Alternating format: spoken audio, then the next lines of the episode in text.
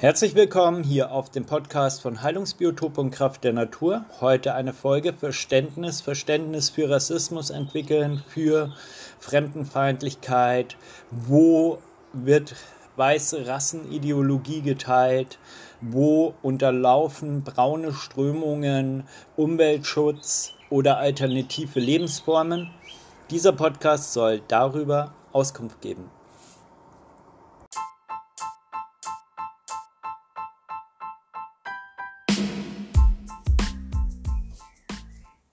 Nach den Protesten in über 130 Städten der USA, nachdem durch Gewalt eines Polizisten an George Floyd dieser starb im Krankenhaus nach einem unangemessenen Polizeieinsatz. Auch in anderen Metropolen wie Paris, London und Berlin kam es zu Protesten gegen Polizeigewalt. Aber auch in Hongkong und anderen Städten waren Menschen dem Aufruf nach Gerechtigkeit und angemessener Polizeigewalt gefolgt. Die Namen von Opfern von Polizeigewalt, die starke Züge von Rassismus tragen, wurden lautstark von den Demonstranten skandiert. Unter dem Hashtag Black Lives Matters wurden unzählige Solidaritätsbekundungen ins Netz gestellt. Und Black Lives Matter ist zentral gestellte Forderung nach Gleichberechtigung und gegen Rassismus von Seiten der Justiz und ihren Organen.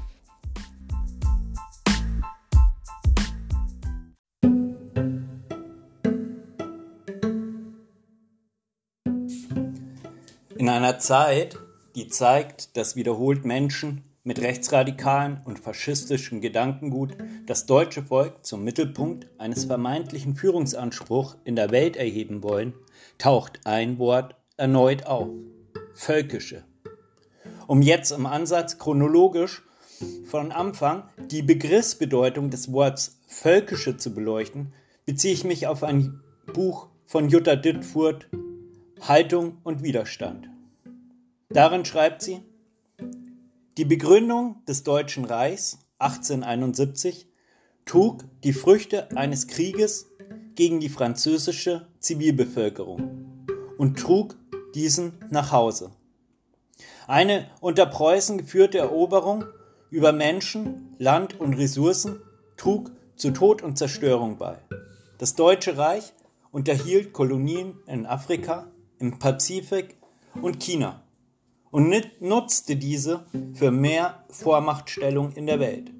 Der Erste Weltkrieg 1914 bis 18 brannte sich in das europäische Gedächtnis ein.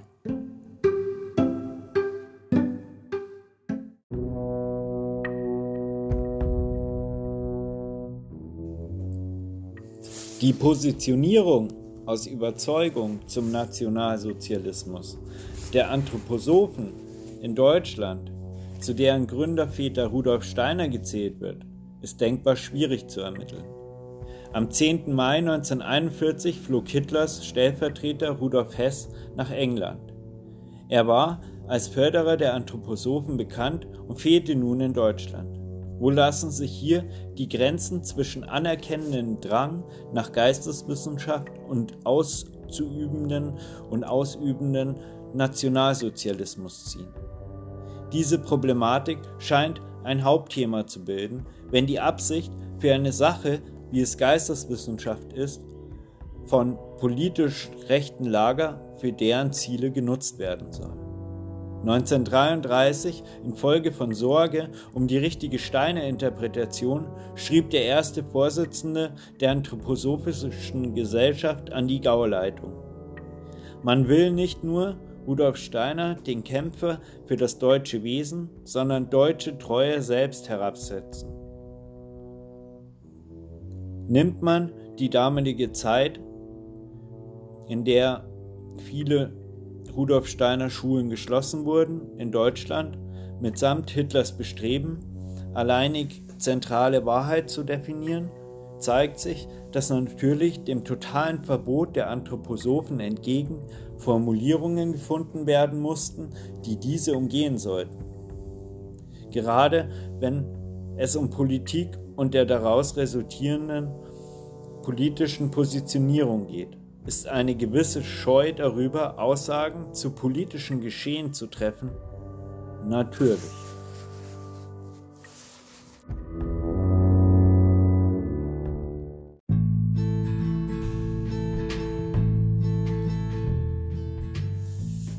Einem Thema gerecht zu werden, wenn dieses das Unterlaufen einer an sich guten Sache durchleuchten soll, birgt nicht selten Schwierigkeiten.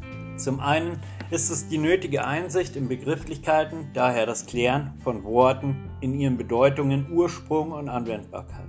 Zum anderen die zugrunde liegenden Abläufe in geschichtlichen Kontext zu setzen und Hintergründe für diesen erkennbar zu machen.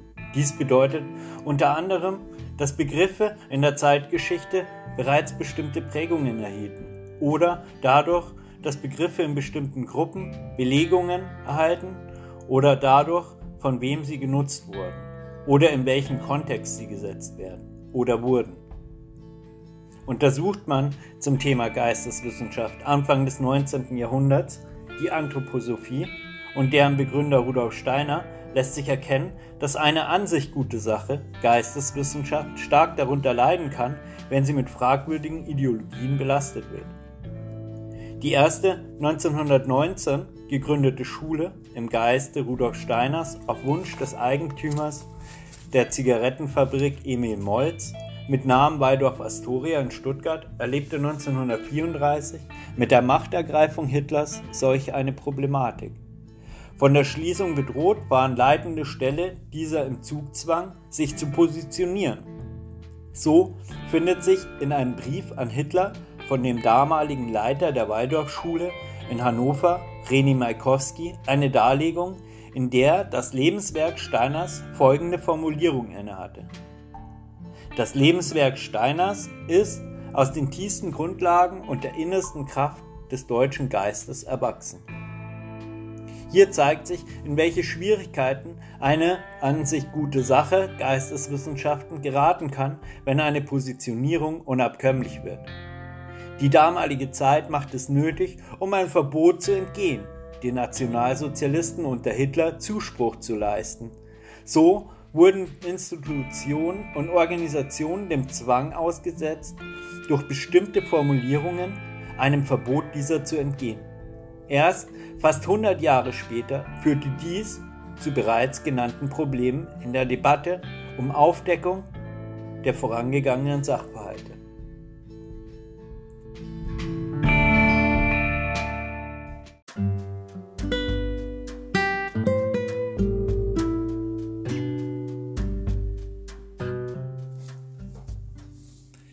Die Anastasia-Landsitze sollen Vorbild lebensachtender Verwirklichung von menschlichem Miteinander sein. Orte mit Verbundenheit zur Erde, Natur und ihren Lebewesen, sowie der Achtung dieser. Hier leben Familien, ob nun ganz nach der Romanreihe mit über zehn Bänden, beschriebenen Anwendungen im praktischen und lebenssystematischen Umgang mit der Erde kann ich selbst als Schreiberling nicht beurteilen. Da ich nie die Möglichkeit hatte, in einem Anastasia-Landsitz zu leben. Anastasia bezogen in Projektausrichtung durfte ich aber auch erleben. Meine Faszination für verschiedene Anwendungen blieben aber bis heute bestehen. Der Roman ist sehr einfühlsam geschrieben. V. Megrev bringt Themen der Moderne in Verwendung von Natur und Lebensphilosophie in eine Auseinandersetzung mit der Lebensgeschichte von dem Protagonisten und Anastasia, einer einem Urvolk angehörender Protagonistin.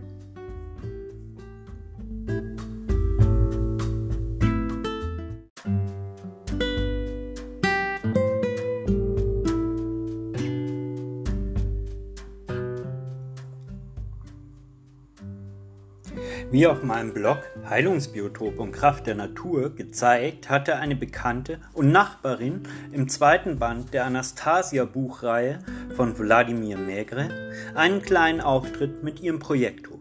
Sie als Architektin schaffte ein wunderbares Stroh- und Lehmhaus, welches auch mit Hilfe von Marco Bogatschnik, bekannt als Geomant, in die Natur des bayerischen Walds gebaut wurde.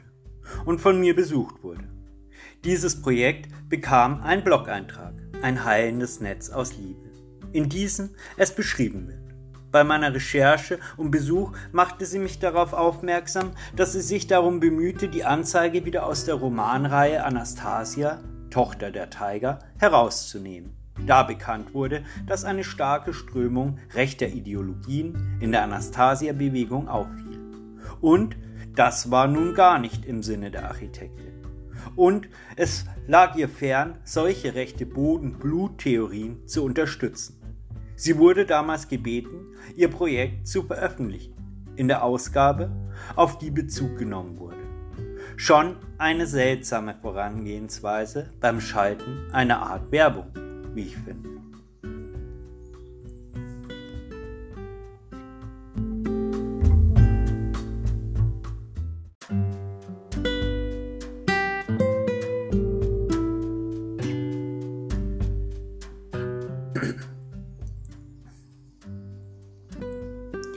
Suchen wir im Netz nach der Buchreihe von Wladimir Megre, finden wir. Basierend auf den Büchern entwickelte sich zunächst in Russland und Osteuropa, später auch verstärkt im deutschsprachigen Raum, eine ökologisch-esoterische Bewegung, die die in Roman verbreitete Idee von Landwirtschaft, Spiritualität und Pädagogik umzusetzen sucht. Nach ihrem Ursprung in Russland der Ukraine und Weißrussland entstanden auch in Deutschland und Österreich Kommunen der Bewegung. Die Anastasia-Bewegung wird von deutschen Verfassungsschützern ebenso wie von Sektenbeauftragten, Wissenschaftlern und Kirchenvertretern aufgrund der rechtsesoterischen, verschwörungsideologischen, antisemitischen Inhalte sowie der rechtsextremen nationalistisch-völkischen Blut- und Bodenideologie kritisiert. In Deutschland hat die Anastasia-Bewegung Verbindung zum organisierten Rechtsextremismus und zu Reichsbürgern. Zu finden auf Wikipedia.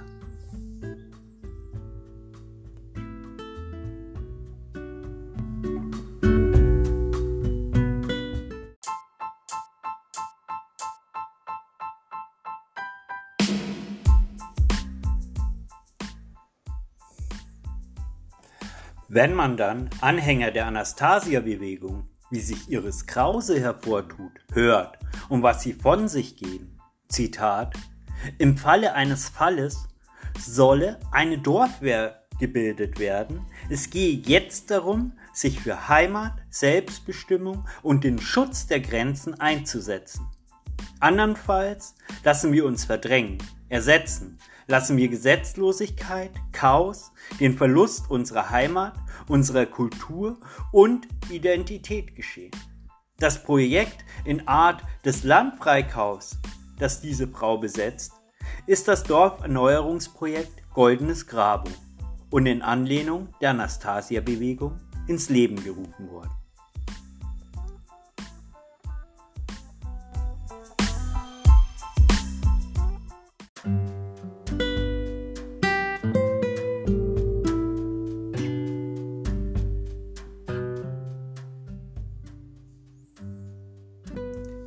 Das bereits 1996 erstmals erschienene Buch Anastasia, Tochter der Tiger in einer weiteren Reihe von über zehn Büchern wurde angeblich in 23 Sprachen übersetzt und 11 Millionen Mal verkauft.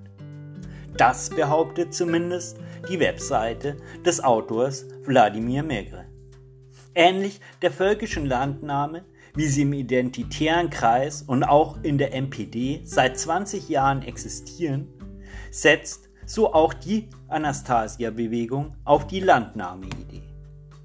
Wir brauchen ganze Anastasia-Dörfer mit eigenen Gesetzen, eigenen Schulen, fordert ein Anhänger aus der Schweiz des Anastasia-Kultes, der seinen ideologischen Ursprung in Russland hat. Die Elemente, die dort zu finden sind, tragen stark die Färbung des Neuheidentums, der Ufologie und Theosophie. Die Schweiz ist zuletzt auch Teil der im Aufbau begriffenen Siedlungen sogenannter Familienlandsitze. Treffen im Ausschluss der Öffentlichkeit finden zu Themen wie Umweltschutz, Pflanzenzucht und der Nutzung von Heilpflanzen statt. Die Hauptfigur der Romanreihe Anastasia ist eine der letzten Nachkommen eines uralten geistig hochentwickelten Volkes, deren Fähigkeiten Hellsehen, Heilen und mit Tieren sprechen umfasst.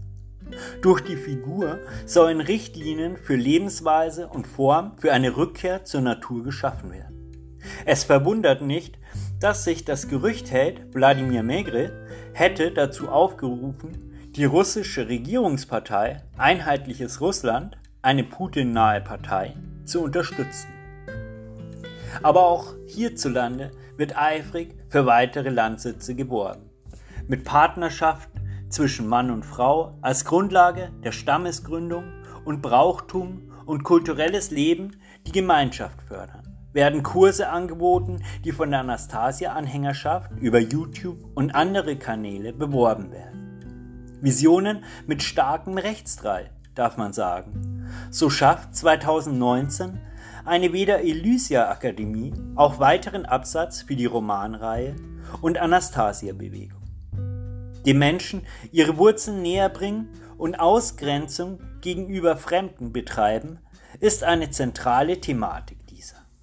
Kontraste, Autor Silvia Dube war undercover dabei und das zwei Jahre in der deutschen Anastasia-Bewegung.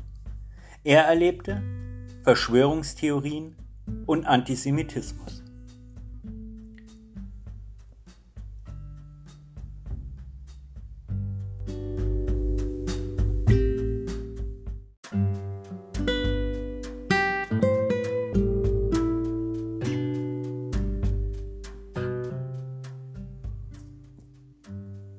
Auf dem Anastasia Festival 2014 nahm eine hohe Zahl Völkische teil.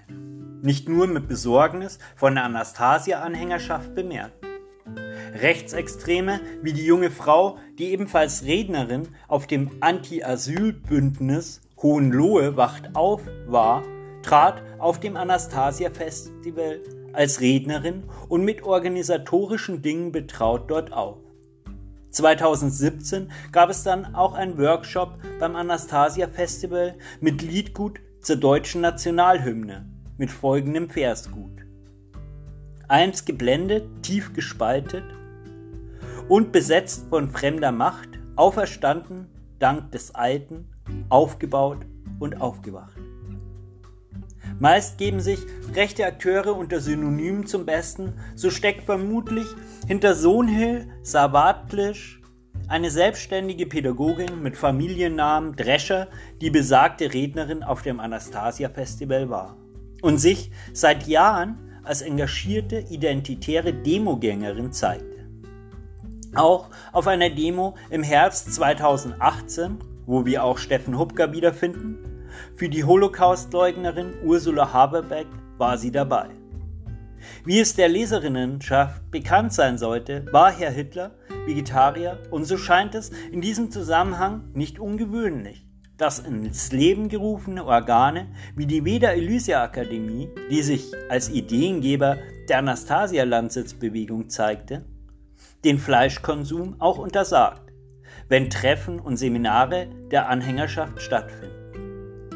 Eins der Anastasia-Feste wurde auf dem Gelände der Krause bereits zitiert, wie es auch bei geheimen Filmarbeiten für eine Doku festgehalten wurden. Krauses versuchen, wie alle Neurechten, sich bedeckt zu halten, wenn es um Rassenideologie und Hintergründe ihres Handelns geht.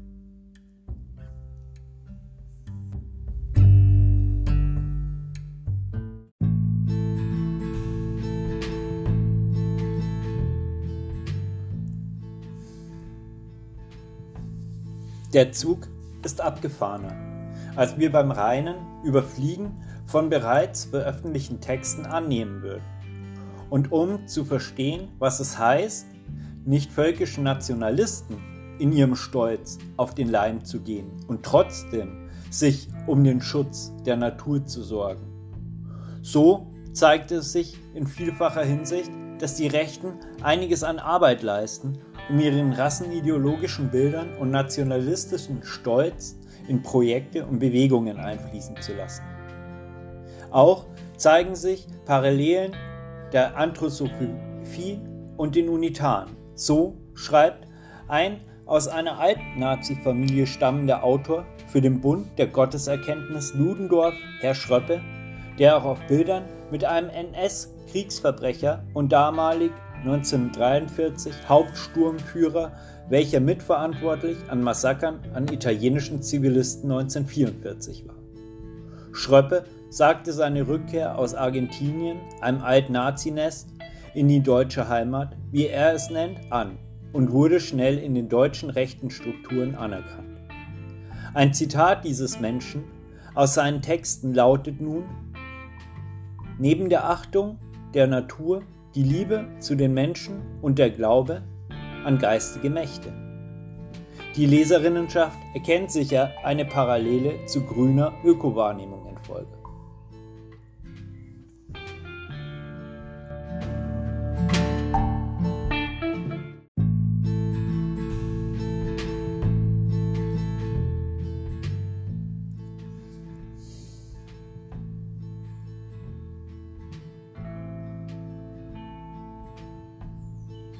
Dieser Herr Schröppe organisierte so auch Fahrten von Waldorfschülern zu Menschen, die um den Führer Hitler trauern. Und das 2009. Befragt dazu 2015 geht er nicht konkret auf die Frage nach seinem rechtsextremen Background ein. Er hätte immer nur das Beste für die Schüler im Sinn gehabt. Wir können von Blut- und Bodenromantik sprechen, die in historischen Lebensformen ihren Schwerpunkt zu Forstwirtschaft, Handwerk, Gartenbau und Landwirtschaft legte. So kommen auch Selbstversorgerhöfe in den zentralen Fokus der Völkisch. Urahnerbe Germania, ein Verlag, der ein Buch namens Stammeslandsitze, Siedlungen und Schule herausgab, das Kürzel SSS sticht ins Auge und nach Recherche auf dieses Buch aus 2016 findet man Quellenverweis auf das SS-Ahnenerbe und Arbeiten von SS-Reichsführer Himmler aus 1935. Slawisch und arische Rassenideologien finden sich eben stark vertreten in den Anastasia-Landsitzbewegungen, nicht selten gemischt mit jüdischen Weltverschwörungstheorien.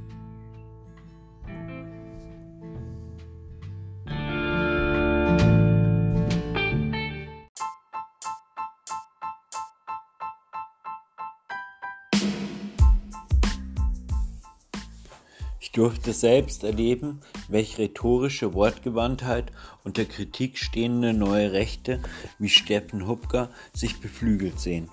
Zeitgeschichtlich Hergänge werden abgedeckelt und Schönfärberei nimmt Platz, um anstatt angebrachter Kritikpunkte mit offenen und ehrlichen Worten zu begegnen. So distanzierte sich Steffen Hupker aus Hohenturm in Kommentarverläufen zwar von seiner NPD-Vergangenheit, doch ergab meine Recherche, dass sich die NPD von ihm distanzierte und nicht er sich, wie er verlauten ließ. Und den Anschein gab, der vorbestrafte Steffen Hupker, damalig in Timmerode wohnhaft, kann, kam jährlich in erscheinenden Berichten des Verfassungsschutzes vor.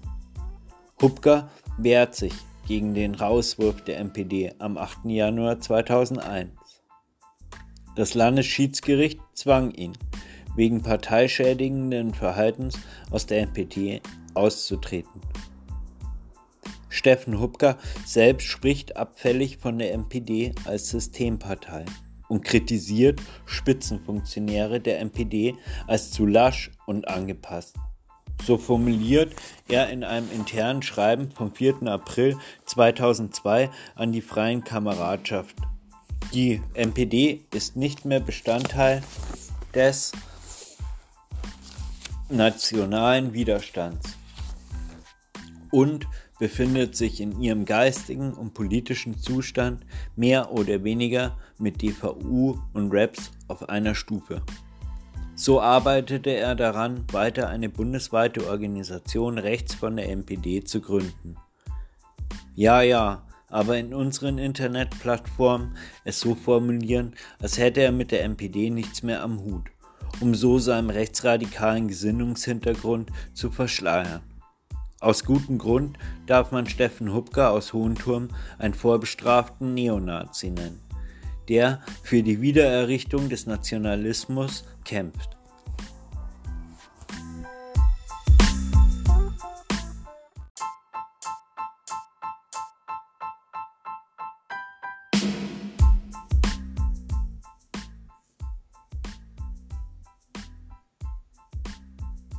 Es ist nicht einfach zu verstehen, was rechte Strömungen in Deutschland, Europa und weltweit leisten, um in den Fokus der Ahnungslosen zu treten.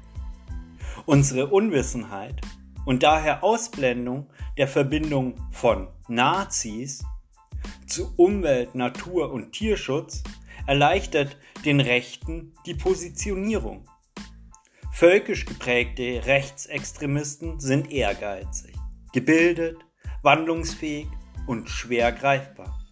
Es ist diffizil und schwer zu glauben, was die rechte Welle ausmacht, und ein Brückenschlag kann vielleicht helfen.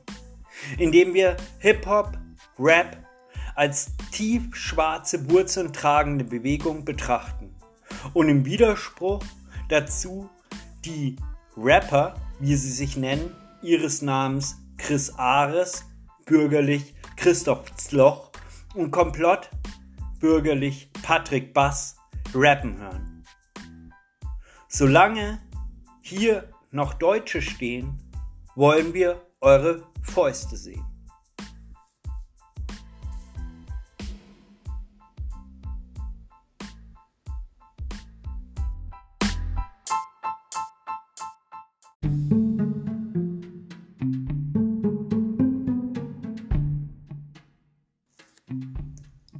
Landnahme im vorpopulistischen Raum, damit kulturelle Hegemonie gewonnen wird, Brauch und Volkstum wiederentdecken und oft Naturreligiosität leben. Also Öko, weil Eigenleben erhalten, Grün, weil es Heil verspricht. Das Private ist politisch bei den neuen Rechten und das Politische ist privat. Die Gegenwart soll so angefüllt werden mit scheinbar alternativem Leben. Helmut Kellersohn vom Duisburger Institut für Sprachforschung, kurz DIS, führt dazu aus. Hinzu kommt ein autoritäres Staatsverständnis mitsamt Elite und Führerkult, Heroisierung opferbereiter Volksgenossen, egal ob MPD oder AfD, seien im Kern populistisch. Wenn, statt komplexe Sachverhalte zu erklären, vermeintlich klare Feindbilder geliefert werden. Compact, ein Magazin für Souveränität, zeigt sehr gut, wie in das Fahrwasser linker Strukturen eingetaucht wird, um reelle und ernst gemeinte Projekte zu diffamieren? Heimat tut gut. Compact.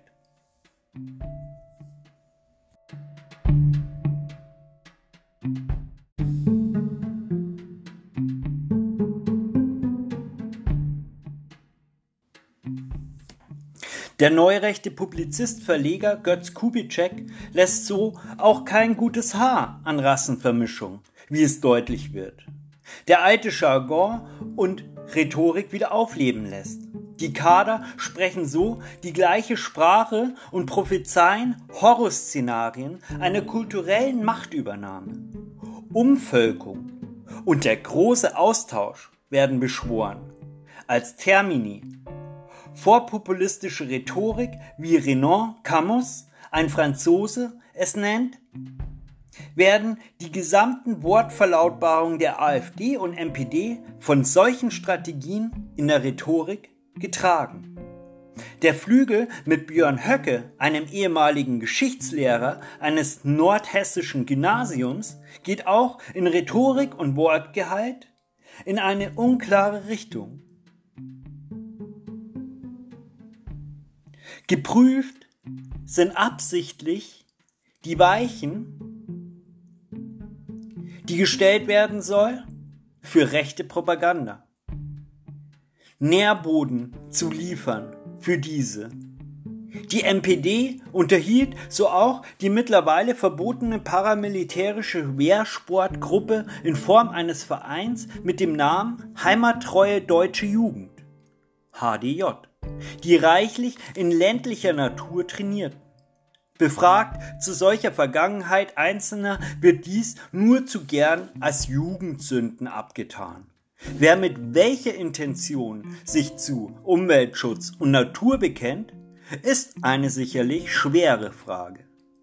Einzelne Mitglieder der neuen rechten Umweltbewegung darauf angesprochen, welch Hintergrund erwartet werden dürfte, wird meist mit einer einfachen Distanzierung zu braunen Strukturen quittiert.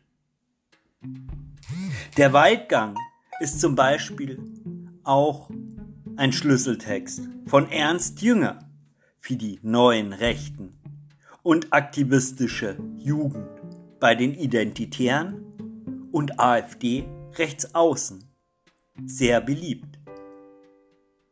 Waldgänger wären die, die sich mutig dem System verweigern und gewaltsam Widerstand leisten. Also kulturelle Hegemonie heraufbeschwören.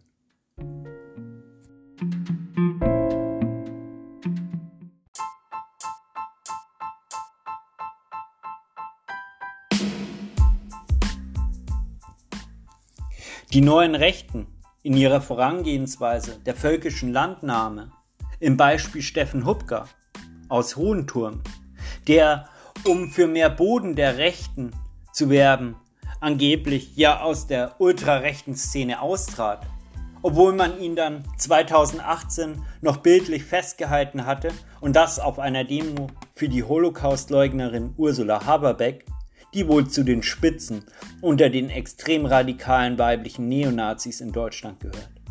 Steffen Hupker verlegt seit 2012 eine Broschüre und bezieht darin Stellung, wenn es um den anderen Kampf geht. Für unabhängige Wehrdörfer als Selbstbehauptung und Kampfform, wie es aus seiner Schrift zu sehen ist. Steffen Hupker aus Hohenturm stellt folgende Forderungen auf. Die Einheit einer nationalen Wehr- und Siedlungsgemeinschaft muss sich in folgenden Bereichen zeigen. Erstens in einer unerschütterlichen nationalsozialistischen Weltanschauung. Zweitens unbedingte Opferbereitschaft bis in den Tod. Drittens rassische Zugehörigkeit zu den germanischen Völkern und genetische Gesundheit als Voraussetzung für das neue Leben sei ein radikaler Abschied von dem, was uns krank macht, hin zu einer eigenen und selbstbestimmten, guten und gesunden kleinen Welt. Das ist ja wohl reine Nazilehre mit Heilsbeschwörungen. Dass er selbst vor unpolitischen und friedlichen Rainbows keinen Halt mehr macht in seinem Bestreben und daher in Internetforen mit traditionell patriotischem Duktus glänzt und wirbt, zeigt die aggressive Haltung, die durch ihn in jedem Fall im virtuellen Raum erhalten bleiben soll.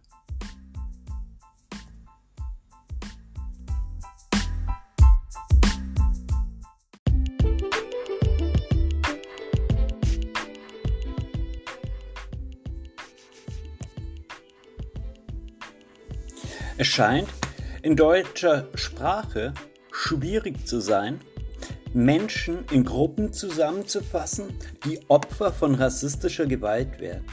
Zu den Begrifflichkeiten Schwarz, Weiß, Rot und Gelb wollte ich daher gerne ein paar Hintergründe zu deren Ursprung und Weg in die Sprache reinschicken. Hautfarben sind politische Farben.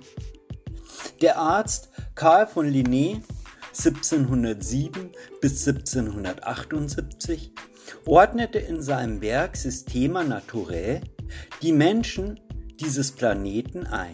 Er schob 1735 bis 1768 in diesen bestimmte Hautfarben in sein Werk ein. Europäer als weiß werdend im lateinischen Albeszenz, Amerikaner damals rot werden als im lateinischen Rubeszenz, Asiaten als dunkelbräunlich bis schwarz im lateinischen Fuscus und die Afrikaner als schwarz im lateinischen Niger. Immanuel Kant bezog sich auf den schwedischen Naturforscher und Arzt Linné und so fanden diese Begriffe und Unterteilungen in die deutsche Sprache. Linné erfand dann vier Rassen. 1758 wurde dann aus den rot werdenden amerikanischen Ureinwohnern rot, cholerisch, aufrecht.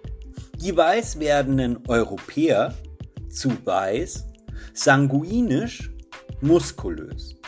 Asiaten zu gelb, melancholisch, steif. Alle Afrikanerinnen blieben schwarz und dazu phlegmatisch, schlaff in Linnes Schriften. Die Rassentheorie wurde dann von Immanuel Kant 1724 bis 1804 und George Wilhelm Friedrich Hegel 1770 bis 1831 wesentlich mitentwickelt. Aus dem Buch Dimensionen der Rassismusanalyse daher ein Zitat von Wulf D. Hund. Der Weltgeist sollte sich nämlich in offener Kumpanei mit dem europäischen Kolonialismus durch die Welt bewegen. Dagegen kommt antisemitischer Rassismus und innerweißer Rassismus ohne Hautfarbe aus. Hier will ich anführen, dass den nordamerikanischen Amerikanern erst 1920 das Menschsein im amerikanischen Recht zugesprochen worden ist.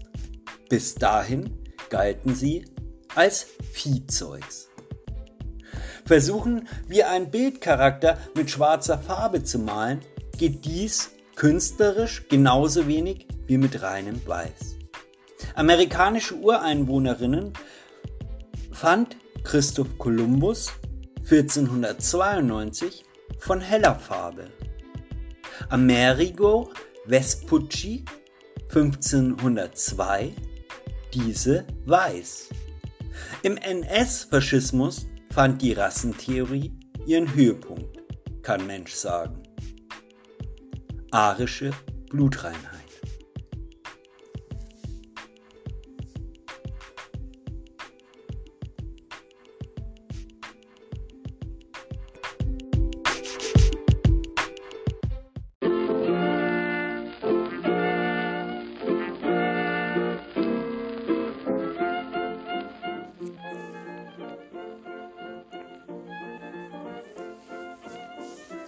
Griechenlands Kampf ums Volk und Grenzen war ein neuer Anfang rechter Vernetzung und das Bestreben von allen Seiten, das alte Deutschland zum Kern des faschistischen Machtbestrebens zur weltweiten Verschleierung, andere Völker zu unterdrücken und dies aus Gewinnorientierung eigene Missstände auszugleichen. In brauner Dekadenz werden vor allem Strukturen der elektronischen Datenübermittlung gebraucht. Zugrunde liegt nicht zuletzt, dass Darknet eigenen Spielregeln unterliegt und nicht selten damit verbunden ist, dass Unwissenheit und eine grundlegende Unsicherheit den Königsweg praktikabler erscheinen lässt.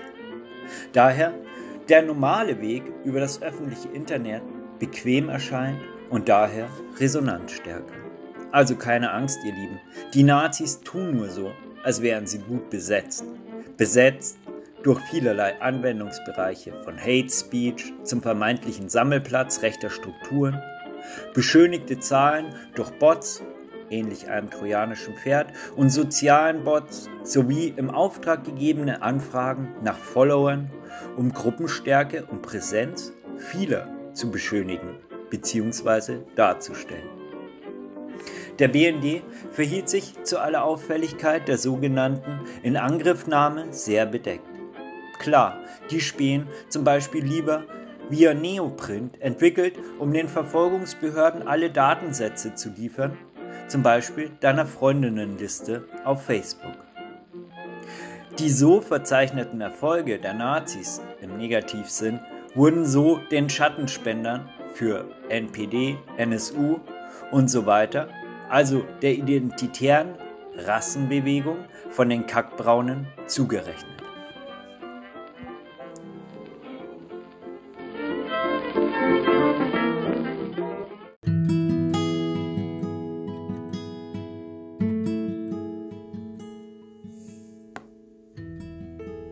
Schnell wird klar, dass Kopien im Netz erstellt wurden, die stark Bezug nahmen oder besser Abbild linker Strömungen trugen. Panikmache war nun übertriebene Kakophonie, um gewinnbringend von dem abzuschöpfen, was durch die innere Unruhe bereits angesteckt wurde. Und das sind Menschen, die es nicht besser wissen können oder durch vermeintliche Feindbilder angestachelt wurden. Es wird kräftig in Online-Werbung investiert, um Aufmachung und Reichweite der Claimings in Einflussnahme auf die Bevölkerung zu erhöhen, um ganz ins Fahrwasser mündiger Internet-Userinnen zu gelangen, mehren sich Hashtags, die rechte Ideologien transportieren sollten. Und mit Vehemenz wird auf die Tränendrüse gedrückt, wenn es heißt, Schuldige zu suchen, gern auch unter der Gürtellinie. Die Leinwand soll größer werden, damit die Großspurigkeit an die Filmrollen vergangener Zeiten erinnert. Und das bringt nicht nur Zulauf für rechte Gruppen, es werden auch reichlich Spenden gesammelt. So kann die Pegida in, mit Unterstützung der 1%, einem Nazi-Synonym, nach eigenen Angaben 2017 bereits eine Viertelmillion einkassieren. Nicht zuletzt werden so Landprojekte unterstützt, um aus überbevölkerten Großräumen Zuflucht für Rechte sein zu wollen. Es kommt letztlich auch den Burschenschaften ganz gelegen, Landgewinnung in Form völkischer Landnahme zu unterstützen und dadurch Nähe zum Volk zu repräsentieren. Ähnlich wie an den Häusern der Burschenschaft, zum Beispiel der Germania mit Sitz in Marburg. Daran soll die Moderne abprallen.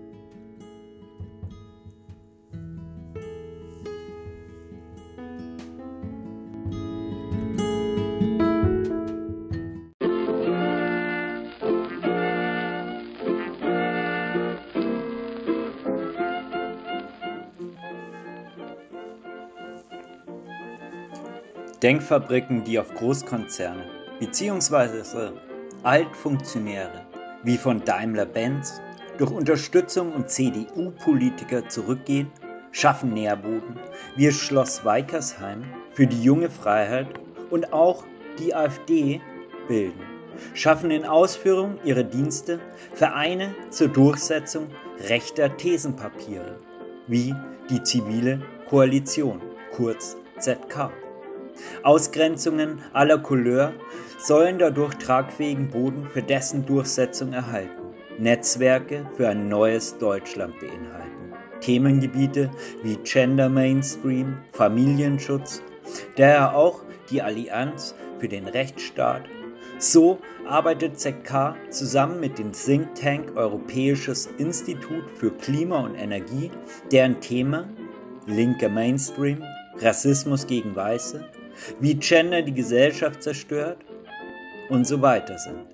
Das neurechte Kackblatt trägt so auch Plattformen mit, die eigentümlich frei harmlose Namen tragen wie Abgeordnetencheck.de, Zivilpetition.de, eucheck.org und so weiter. Rechte Vordenker setzen nun fleißig auf den Einfluss neurechten Gedankenguts im metapolitischen Raum, Internet. So statten identitäre und ultrarechte Burschenschaften die Trollarmee Reconquista Germany aus. So wird durch Journalismus via dem Verein Journalismus und Wissenschaft Chemnitz ein Wirtschaftsmagazin namens Recherche D seit 2018 betrieben, um der AFVD wirtschaftliche Kompetenzen aufzubauen. Die rechte Theorie der sozialen Fragen beschäftigt sich mit Themen nachbarschaftlicher Marktwirtschaft, kontrollierte Anarchie im ländlichen Raum und menschenverachtenden Themen wie mit Überschriften der Bettler- und Schnorrermafia. Geheime Treffen für rechte Metapolitik, Metapol, spielen eine Rolle im Netz und veröffentlichen auf dem Blog Gegenstrom ihre Gesinnung. Referenten geben so Themen aus wie den Schlüssel zum Überleben der weißen Rasse und militante Neonazis nutzen solche Treffen für weitere Vernetzung, die in die scheiß AfD hineinreicht. Um Falschinformationen zu streuen, wird dann auch der Hitler-Attentäter Graf von Stauffenberg als Held des Widerstands gefeiert. Dahinter steckt perfide Taktik und Strategie eines nationalsozialistischen Angriffs auf Demokratie und Weltbild der Deutschen. Machen wir also einen Schwenker auf das Bild öffentlicher Meinungen in unserem Land.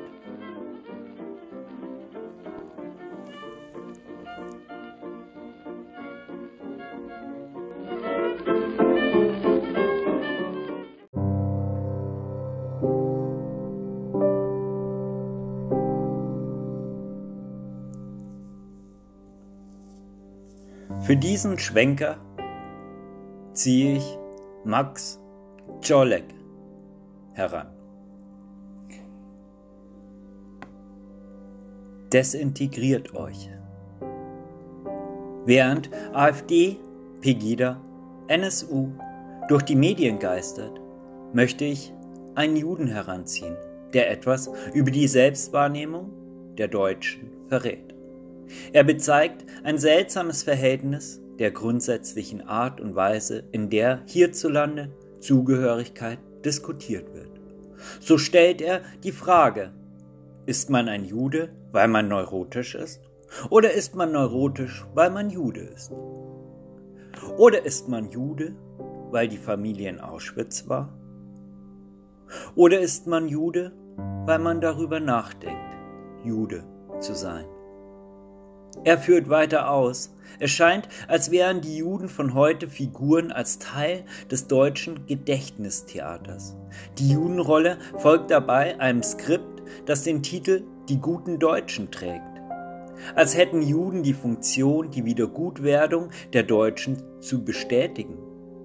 Unser Jude, den ich hier zitiere, hat sie gezählt, die jüdischen Menschen aus der USA, Jemen, Äthiopien, Irak, Russland, Osteuropa, Israel, Irak und Frankreich, die in Deutschland mit 82,5 Millionen Einwohnern vielleicht etwa 0,24 Prozent ausmachen. Nicht alle spielen Geige oder Klarinette.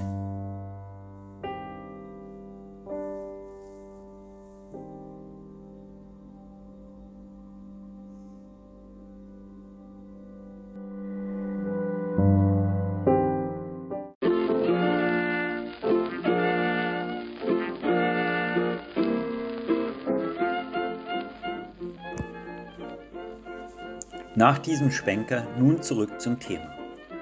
Warum stellen sich die einzigen Verlierer von 45 also so allmächtig dar? Vor allem in ihrer Internetpräsenz. Es mag viele Gründe haben, einer sei aber hier angeführt.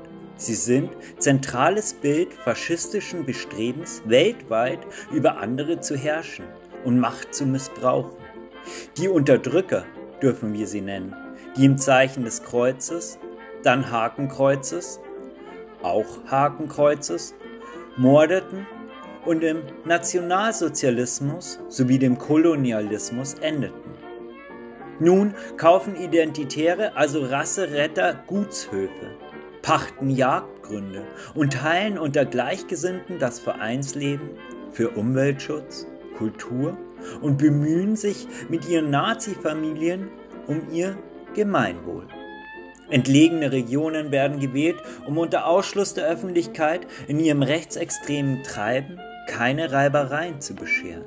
Ihre Kinder erziehen die neuen Rechten in ihrem völkischen Glauben und Geiste von nationalistischen Weltanschauungen. Die Völkischen streben im Landgewinn von einer neuen Dimension, vermeintlicher Heldengeschichten Deutschlands. Oft kommt denn dann ehemaligen Landbesitzerinnen die Erkenntnis zu spät, dass sich nun Neonazis auf ihrem Land niederließen. Erst fast wie Ehrenamtliche, scheinbar unpolitisch, fragen so junge Familien bei Gemeinden an, um nationale Ansiedlungen dann, wenn es keiner mehr verhindern kann, aufzubauen. Siehe Jammel. Schon vor 20 Jahren zogen MPDler die Nationaldemokratische Partei Deutschlands, durch Mecklenburg-Vorpommern und baute Strukturen, um Akzeptanz für die nationale Bewegung zu schaffen. 2016 waren es dann 20,8 Prozent für die AfD. Bei Wahlkreisanalysen 2017 zeigte sich dann, dass die AfD stark von der lokalpolitischen Kultur profitierten. Wissenschaftler ziehen sogar einen Vergleich zwischen den Wahlerfolgen der einstigen NSDAP von 1930 und den Erfolgen der AfD von heute. Die Analyse zeigte, dass bei der Bundestagswahl 2017 der rund 11.000 Gemeinden ähnliche Wahlkreise zum Einzug der AfD in den Bundestag eine Rolle spielten.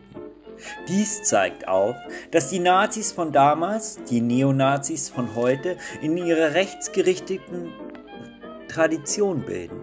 Oder besser, die Entnazifizierung hatte nie stattgefunden, wäre auch gar nicht möglich gewesen. Genauso wenig wie Hitler den Krieg allein verloren hatte oder allein für den Holocaust verantwortlich war. Und so spielt ethnische Homogenität weiter die zentrale Rolle der völkischen mitsamt Führerkult sowie Heroisierung opferbereiter Volksgenossen. Die Feindbilder sind klar definiert in die da oben, den Gutmenschen, den Fremden oder den Medien. So werden, obwohl populistisch im Kern, von Nationalisten, daher Faschisten, auch bestimmte Worte, um sie öffentlichkeitsarbeitstauglich zu machen, umformuliert. Daher wurde aus den Rassenrettern Identitäre.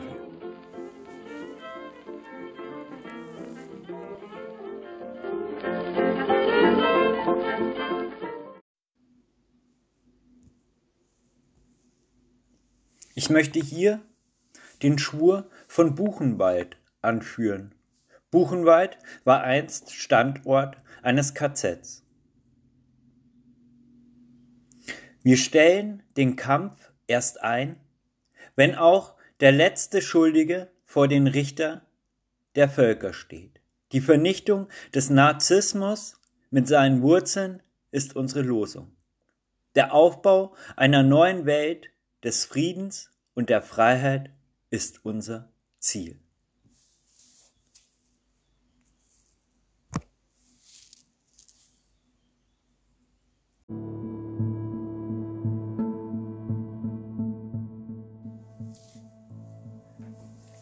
Die deutschen Denker Immanuel Kant und der wohl bekannte Hegel wurde zu ihren Rassentheorien auch von Rudolf Steiner herangezogen. So schrieb Kant, die Menschheit ist in ihrer größten Vollkommenheit in der Rasse der Weißen. Die gelben Indianer haben schon ein geringeres Talent. Die Neger sind weit tiefer und am tiefsten steht ein Teil der amerikanischen Völkerschaften. Ein Zitat. Und nun zitiere ich Hegel. Und Hegel ließ verlauten, wie aus Vorlesungen über die Philosophie der Geschichte etwa 1840 herum zu entnehmen ist. Der Neger stellt den natürlichen Menschen in seiner ganzen Wildheit und Unabhängigkeit dar.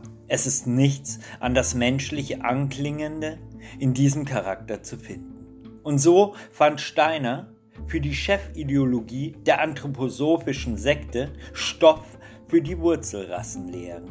Diese teilt in sieben Wurzelrassen und sieben Unterrassen ein. Rudolf Steiner formuliert so das Rothäute, Eskimos, Papuas, Australier und Polynesier als minderwertige Menschenrasse in karmischer Notwendigkeit aussterben. Und weiter lässt Steiner verlauten, erst die Arier besäßen die vollständige Ausprägung der denkenden Kraft. Für Rudolf Steiner sind so die, das böse N-Wort, ganz unten in der Wertigkeit der menschlichen Hierarchie der Rassen anzutreffen. Hitzebedenkt hätten diese ein anderes Gehirn als die Arier, sagt Steiner, und können somit kaum denken, sagt Steiner in einem Vortrag am 3.3.1923. Leider hält sich die Rassenlehre und Rassentheorie weiter in bestimmten Köpfen. In meinen Augen sind es Köpfe, denen es an Intellekt und Kraft, an Aufarbeitung der Geschichte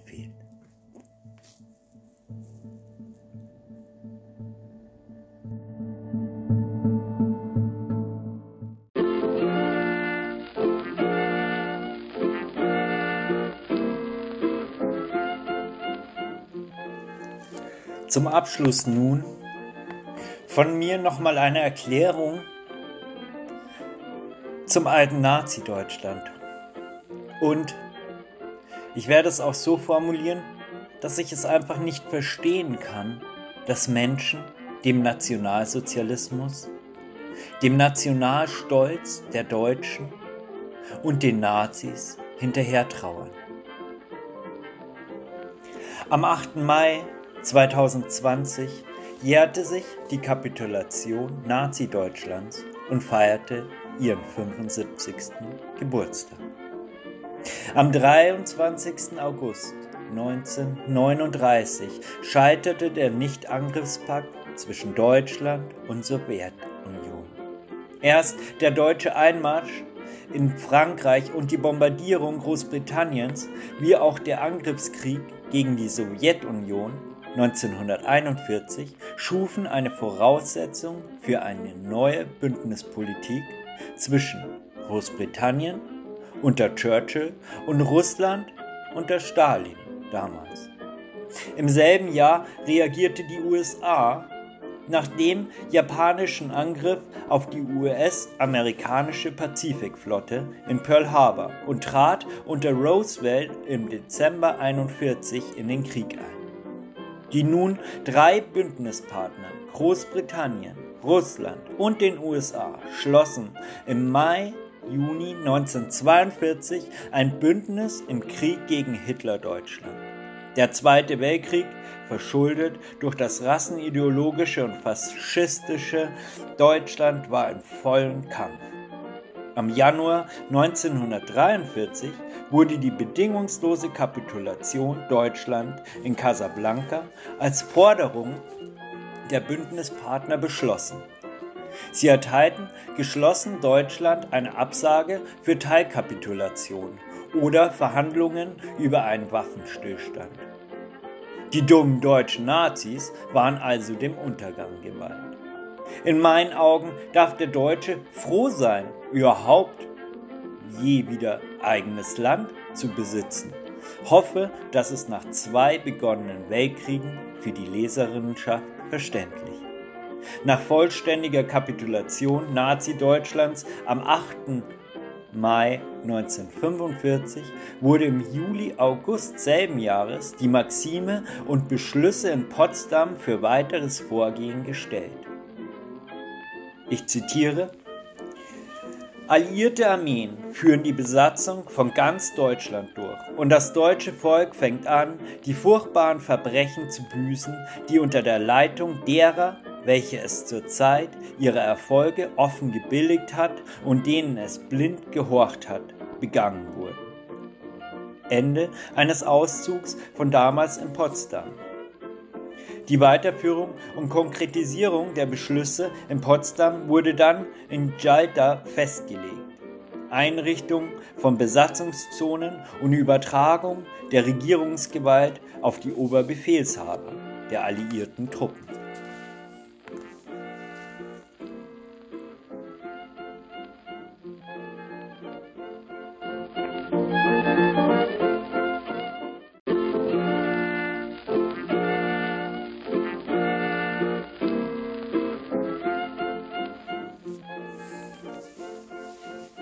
Es sollte sichergestellt werden, dass Deutschland weder seine Nachbarländer noch den Weltfrieden je wieder bedrohen würde. Eingeräumt wurde, dass Deutschland so seinen Platz unter den freien und friedlichen Völkern der Welt einnehmen könnte. Nach dem Protokoll der Drei-Mächte-Konferenz in Potsdam setzte dieses voraus, dass Deutschland die Verluste und Leiden kompensierte, die durch das deutsche Volk entstanden waren. Wie viele Todesopfer der von den Deutschen begonnene Erste Weltkrieg 1914 bis 18 forderte, konnte nie abschließend geklärt werden. Beim Zweiten Weltkrieg gehen wir von ca. 60 Millionen Todesopfern aus. Wie sich nach einer solchen Geschichte Deutschlands Menschen mit deutschem Nationalstolz identifizieren können oder weiter Faschismus gut geheißen werden kann, erschließt sich mir nicht. 18 Staaten beschlossen bereits 1943, also 1943, das über alles hinausgehende Maß der Grausamkeiten in Kriegsführung und Plünderung der Deutschen dazu führen soll, dass jeglicher Raub dieser an Eigentum, Guthaben, Rechten usw. So für nichtig erklärt werden soll. Völlige Abrüstung und Entmilitarisierung wie auch Ausschaltung der Kriegsindustrie.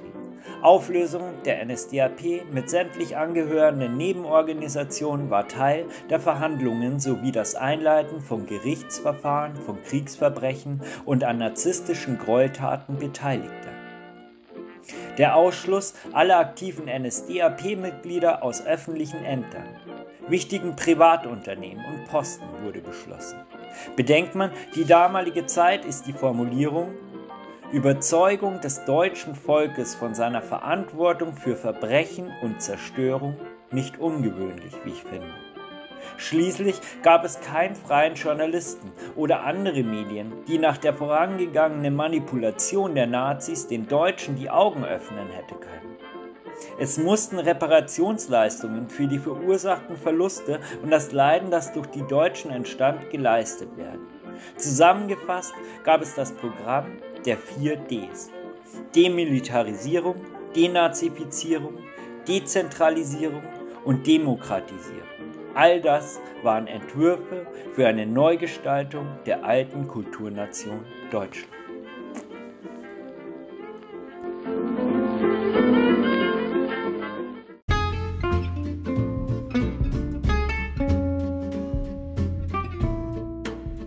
Ein passendes Konzept zu finden, die detaillierten Erfassungen der Schäden in Forderungen an den deutschen Staat politisch umzusetzen, barg Schwierigkeiten, wie sich die Leserinnenschaft sicher denken kann. Die UdSSR forderte als Hauptgeschädigter möglichst hohe Represse Repressionszahlungen. Großbritannien und die USA waren ja kaum betroffen von dem Gräuel des Krieges und somit waren die Forderungen in eine Richtung der Demontage der Politik und Fähigkeiten, Krieg zu führen, abgezielt. Sicher sollten auch Repressionszahlungen stattfinden, aber das Eindämmen der Macht Russlands war bereits Teil der Besatzungszonenpolitik der USA und Großbritanniens. So wurde die Bundesrepublik Deutschland zum antikommunistischen Frontstaat entwickelt, als Folge der Repressionsforderungen Großbritanniens und der USA. Dies geht in die Zeitgeschichte als reparationspolitische Teilung Deutschlands ein. Während die USA in ihrem Marshallplan ein großes europäisches und vor allem in Deutschland geführtes Aufbauprogramm anstrebte, setzte Russland die Wiedergutmachungsforderungen bis 17. Juni 1953 fort.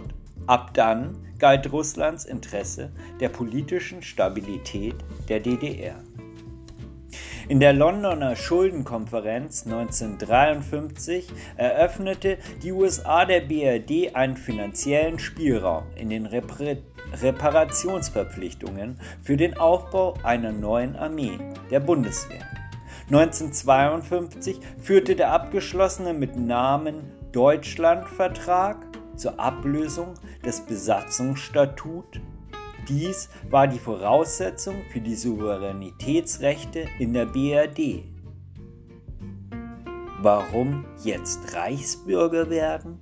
Warum behaupten, es hätte nie eine Ablösung des Besatzungsstatuts gegeben? Steckt da perfide Taktik der Nationalsozialisten hinter? Na gut. Deutschland ist wohl ein politischer Zauberlehrling der USA geworden, geformt, um Russland zurückzudrängen und den internationalen Machtzuwachs der USA zu bestärken und das in heutiger Zeit, in der China als Weltmacht deutlich zulegt, birgt Sprengstoff für die Zukunft, geehrte Leserinnenschaft. Die abendländische Kultur wird durch die Gefahr der neuen Rechten weiter gefordert sein. Die Rassenhygiene, die einst von den Nationalsozialisten gefordert wurde, mit Köpfchen und Scham zu widerlegen. Vielen Dank und lest auch unter WordPress Heilungsbiotop und Kraft der Natur weitere Artikel von mir. Danke fürs Zuhören und allen da draußen eine gute Zeit.